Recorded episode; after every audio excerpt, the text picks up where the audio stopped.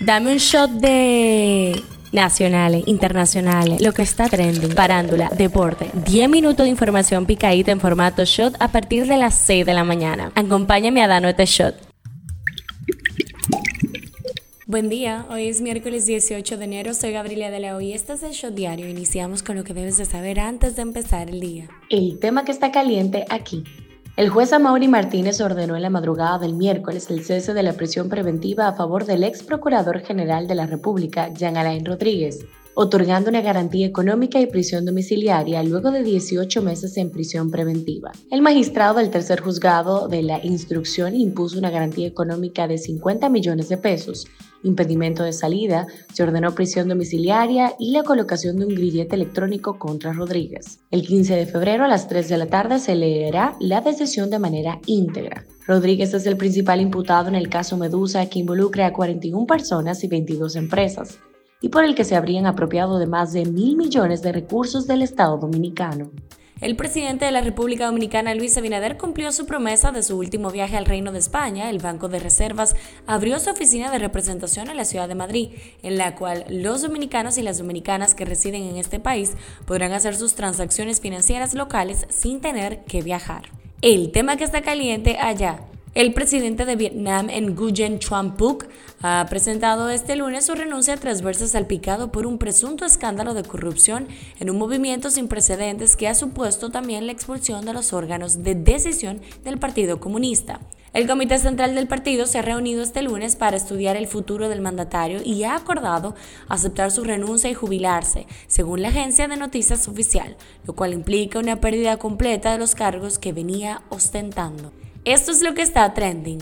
La sesión número 53 de la cantante Shakira y el productor musical Bizarrap se ubicó en el primer lugar del top 50 global en Spotify. Sin embargo, en menos de una semana la nueva canción de Miley Cyrus Flowers, que también hace referencia a su expareja, ha superado a la última en reproducciones de Spotify. La ganadora de la segunda temporada de Dominicanas Got Talent, Karen Montero, se presentó en el All Stars de America's Got Talent utilizando una canción cristiana para su presentación en la que dejó a todo el público sin palabras. Nos robaron el Miss Universo, Amanda Dudamel ganó de calle, así expresó el presidente de Venezuela, Nicolás Maduro, durante una rueda de prensa. Los eventos de la República Dominicana. Recuerden que la renovación del impuesto de circulación vehicular Marbete termina el próximo martes 31 de enero y no habrá prórroga. En las efemérides, un 18 de enero, pero de 1535, Francisco Pizarro fundó la ciudad de Lima, a la que entonces bautizó como Ciudad de los Reyes. Politiqueando un chin. Margarita Cedeño, quien es ex aspirante presidencial y alta dirigente del Partido de la Liberación Dominicana, hizo pública la crisis de comunicación de negociaciones políticas que se encuentra dentro y fuera del partido. Cedeño, en un artículo publicado por el Listín Diario el pasado lunes 16, dejó entender que en los años anteriores había una comunicación concisa y homogénea, más en la actualidad carecen de esta importante herramienta. Muchos dicen que esta mala comunicación y comportamiento equidistante comenzó después del pasado octubre, después de que Abel Martínez, aspirante presidencial del mismo partido, derrotara a Margarita Cedeño en la consulta interna. Hablando un poco de salud, Directivos del Colegio Médico Dominicano y de la Asociación Nacional de Clínicas y Hospitales Privados se proponen llevar propuestas unificadas a las negociaciones con las ARS en la próxima reunión convocada de hoy miércoles por el Consejo Nacional de la Seguridad Social. ¿Será que ya por fin se va a acabar este pleito? Un shot deportivo.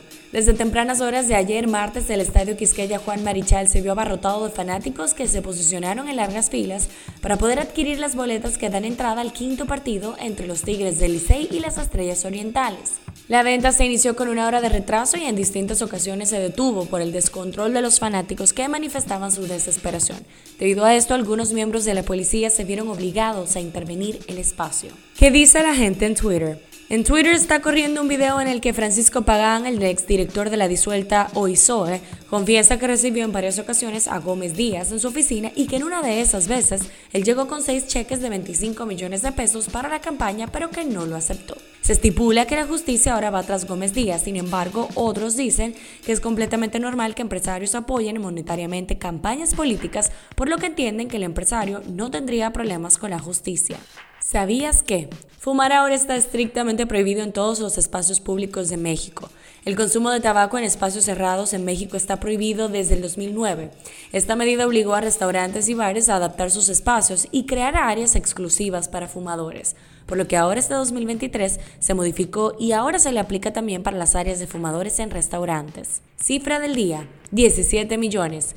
El Servicio Federal Antimonopolio de Rusia impuso una multa contra Apple de 1.100 millones de rublos, que es aproximadamente 17 millones de dólares, por abusar de su posición dominante en el mercado. La compañía debe pagar la multa en un plazo de dos meses. Este show llega a ustedes gracias a Harina Mazorca. Esto ha sido todo por el día de hoy. Recuerden seguirnos en nuestras redes arroba Media para más actualizaciones durante el día. Nos vemos cuando nos escuchemos.